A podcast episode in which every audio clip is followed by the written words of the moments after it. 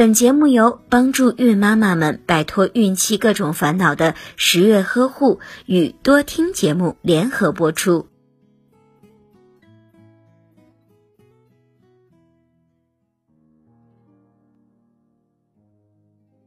在怀孕期间，腹痛可分为正常生理现象与异常生理现象这两种情况。那么，孕妈妈在怀孕初期，哪些腹痛的表现属于正常生理现象呢？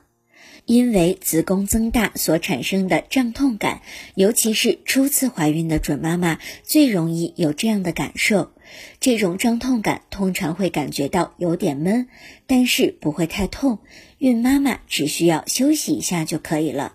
异常的情况表现为，如果下腹一侧感到持续像是撕裂般的疼痛时，则有可能是宫外孕的征兆；